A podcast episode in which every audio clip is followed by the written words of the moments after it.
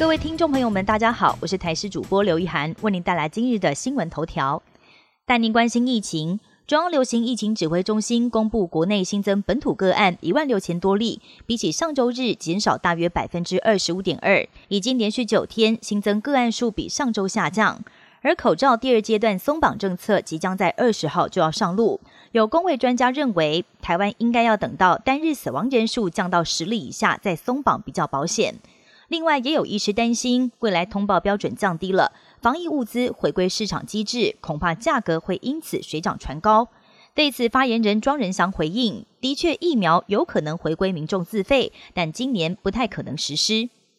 土耳其发生强烈地震，台湾不止派出特搜队即刻前往支援。国家太空中心也在脸书上分享，土耳其强震发生过后，台湾的福卫五号将清晰灾后影像分析标注建物受灾范围，要提供给各国救难队使用，也要为国际救援行动尽上一份心力。而从画面分析，土耳其建物受灾范围总和大约是一百八十七公顷，部分地区地表更移动了六十九公分以上。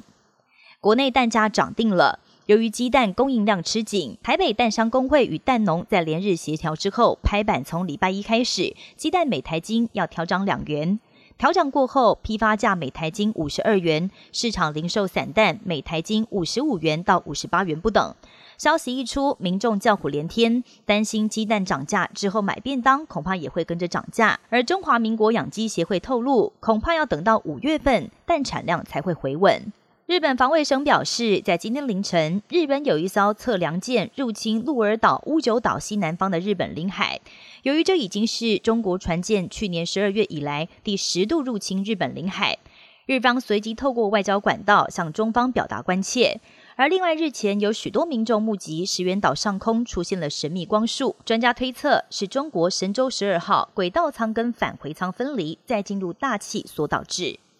土耳其发生强震后六天，除了天灾，更出现人祸。各地灾区治安不断恶化，重灾区安塔基亚市有歹徒抢劫商店的物资，还对灾民诈骗。更严重的是，当地暴力团体之间还爆发冲突，枪声不断，让很多外国救难队为了保命，必须要停止搜救来躲子弹。现在也纷纷打算提早撤离灾区。